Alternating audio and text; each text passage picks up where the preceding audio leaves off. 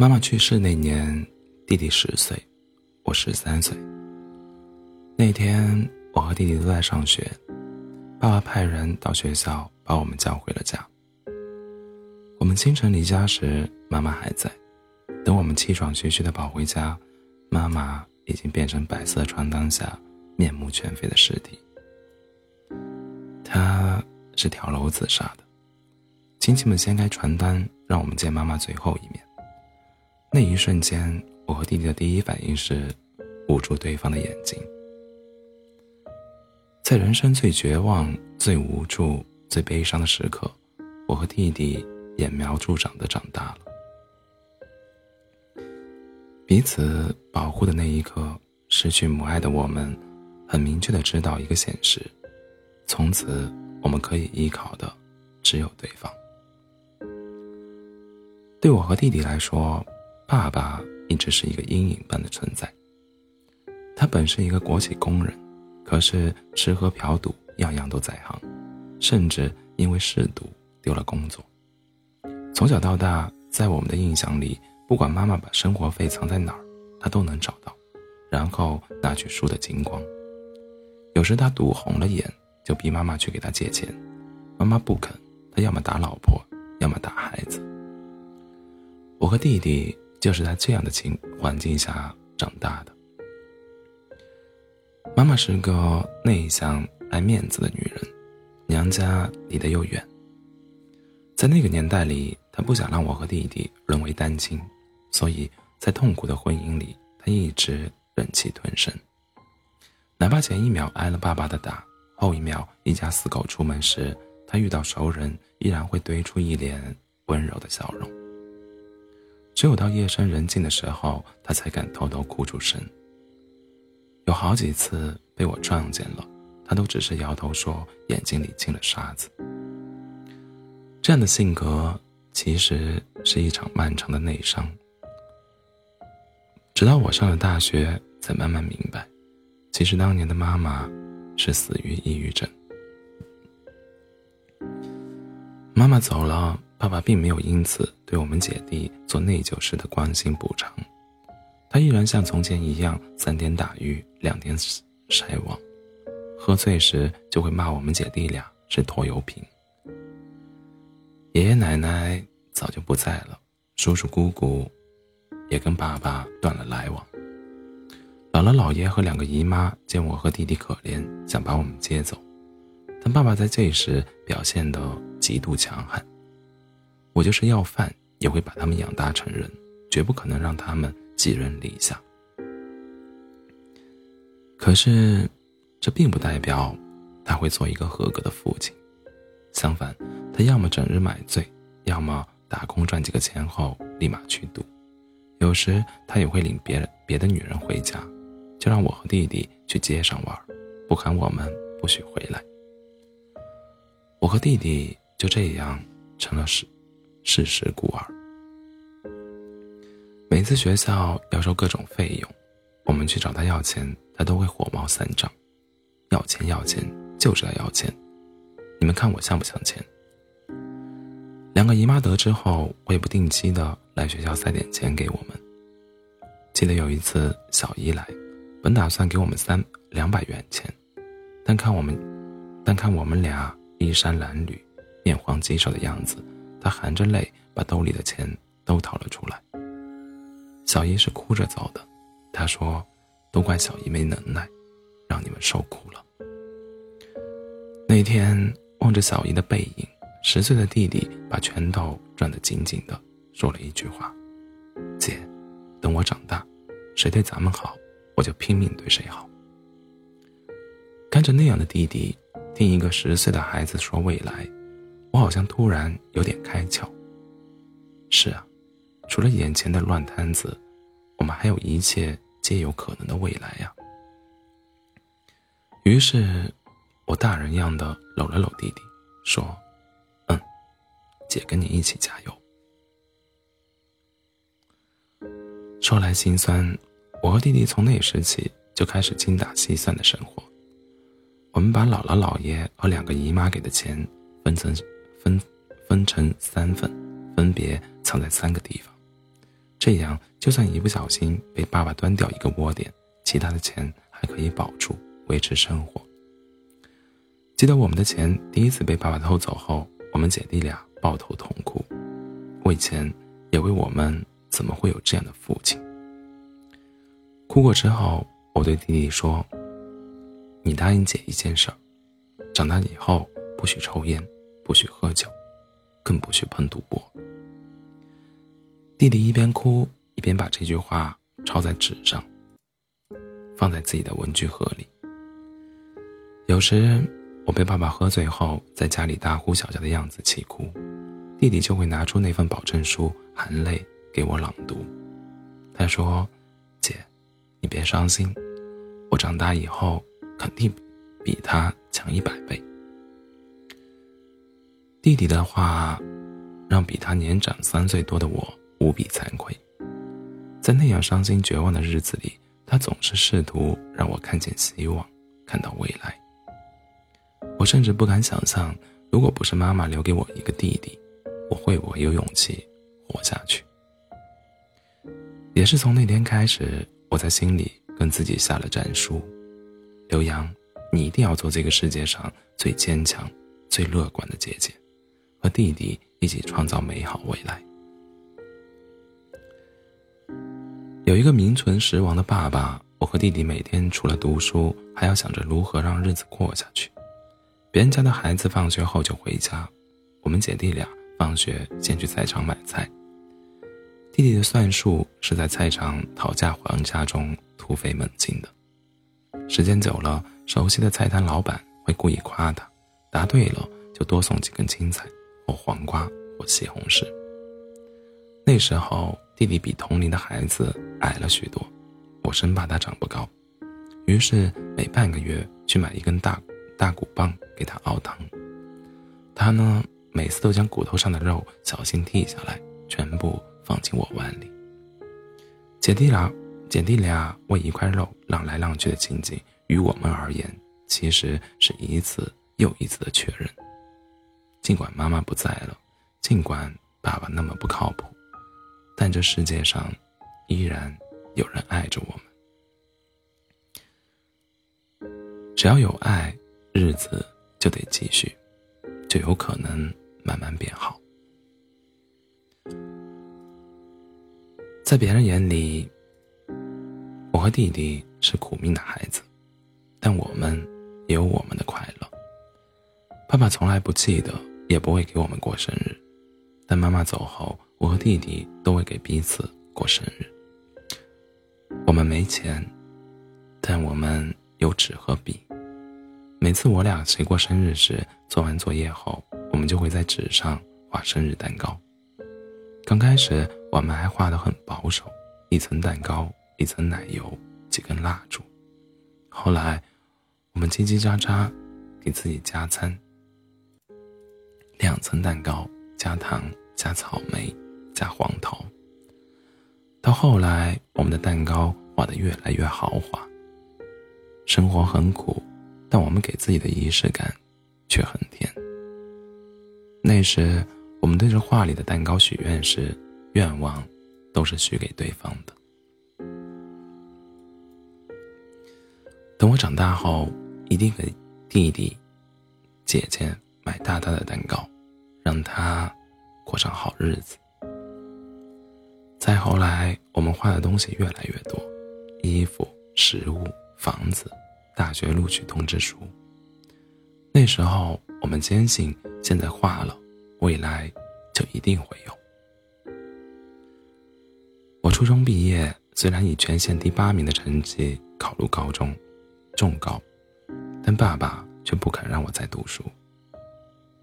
他希望我能早点出去打工，补贴家用，不等我开口。弟弟先怒了，我姐必须上高中，将来还要上大学，这事儿没什么可商量的。弟弟也火，爸爸也火了，钱呢？你有钱还是他有钱？你们想把我累死吗？弟弟毫不示弱。你赚不赚钱你自己不知道吗？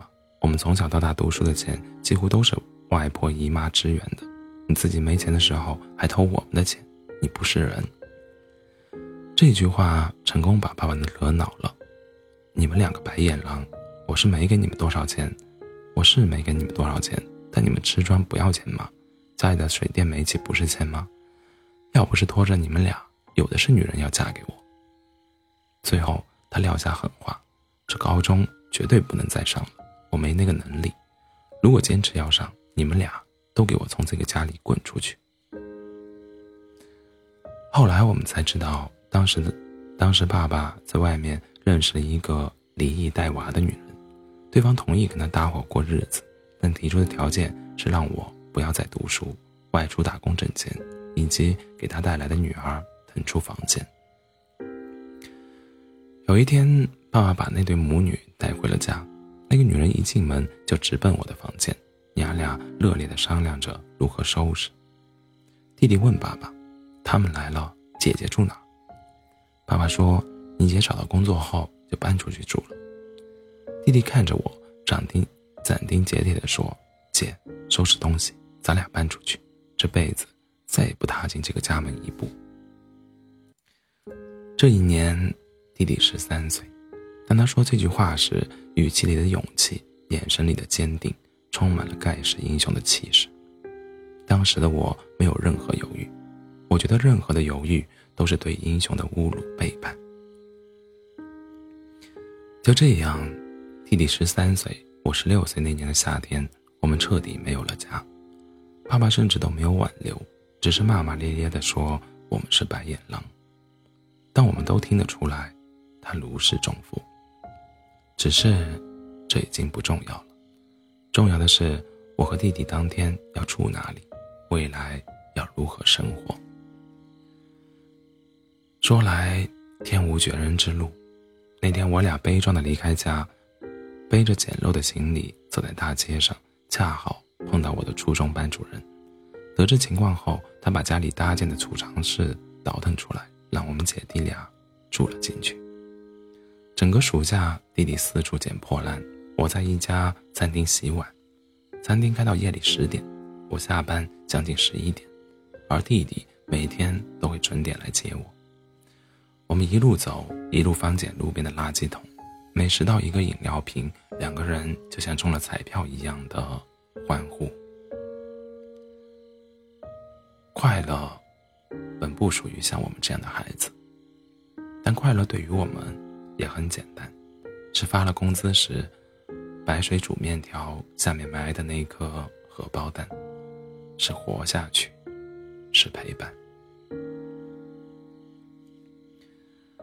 我和弟弟的学校得知我们姐弟的情况后，班主任先后找到我爸，希望他尽到抚养责任。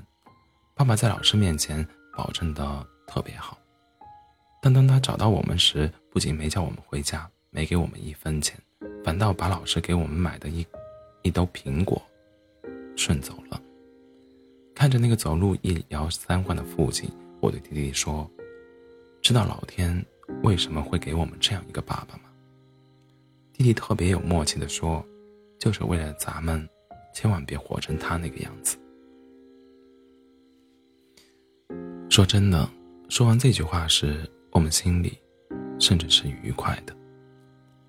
命运虽然对我们有些刻薄，但我们还是。野草般长出了自己的强韧与乐观，以至于多年以后，弟弟充满遗憾地问我：“姐，如果妈妈当初再坚持那么一点点，看到我们那么坚强，或许她就不会走的走上那条路吧。”可以说，我和弟弟就是靠着这份彼此支撑以及两个姨妈的资助，活过了那些最艰难的岁月。事实上，等我考上长沙一所大学后，我们的情况一直在好转。我一上大学就申请了助学贷款，同时还做家教。我学的是牙科专业，每个周日在一家口腔医院带薪实习。而此时，初中毕业的弟弟没能考上高中，他听从我的建议进了技工学校学开挖掘机，跟我一样，他也开始边工边读。弟弟在我大三时参加了工作，他人生中第一个月的工资给我买了一件裙子，请我吃了蛋糕。那蛋糕跟我们当初画的第一张生日蛋糕一模一样。弟弟说：“姐，咱俩之前画的那些蛋糕，我慢慢都会请你吃。咱们的日子一定会越来越好。这也是我这辈子吃的最好吃的蛋糕。”弟弟说：“他的名字叫苦尽甘来。”可我却对他说：“有你，姐姐从来没有觉得苦。”说完，我们都哭了。在终于可以笑的时候，我们才敢让眼泪肆无忌惮的掉下来。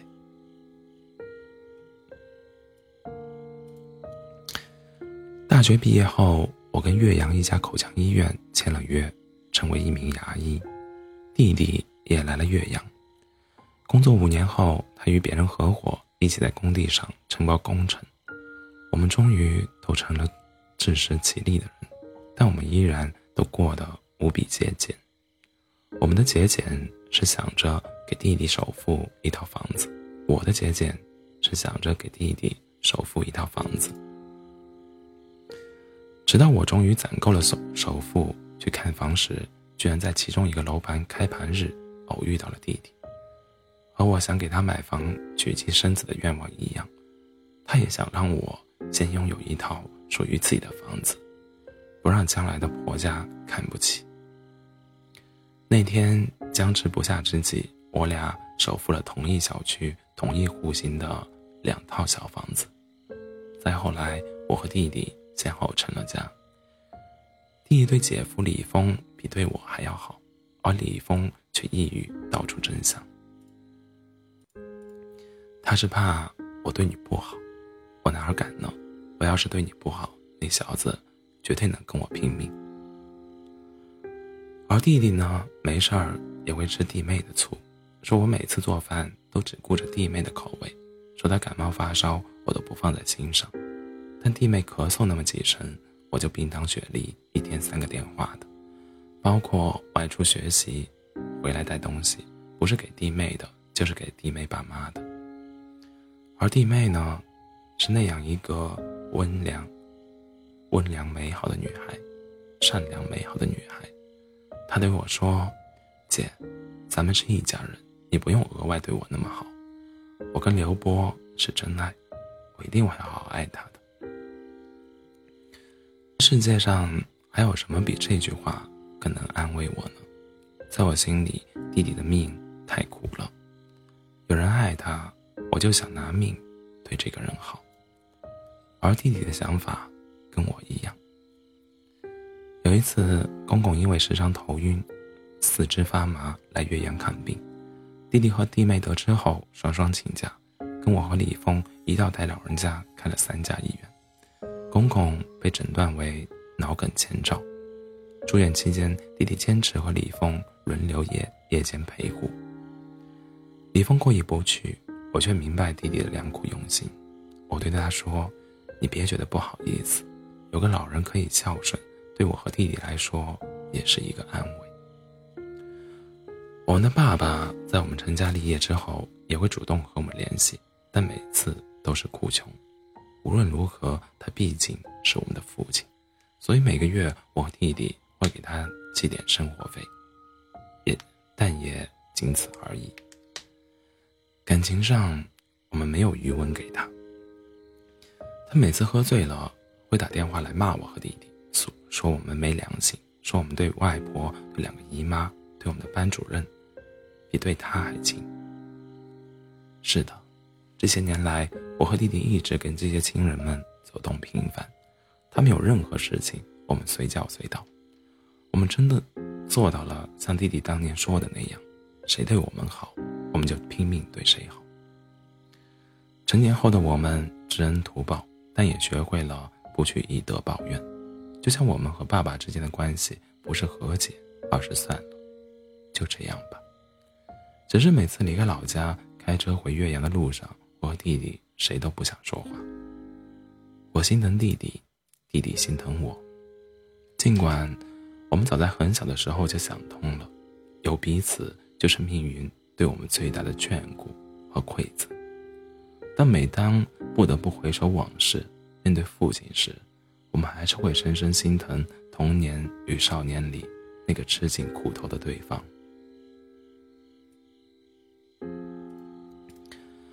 二零一七年，我以三十八岁的高龄生下了二女儿。二零一八年，弟妹也生了二胎，一家两个孩子对我和弟弟来说，在经济上并非那样绰绰有余，但再苦，还会有我们当年那般一无所有吗？手足对于我们姐弟来说，是这个世界上最大的财富。我们由衷的希望我们的孩子，在漫长的人生里，也能体会到那份骨肉相连的力量，那份不由分说的爱。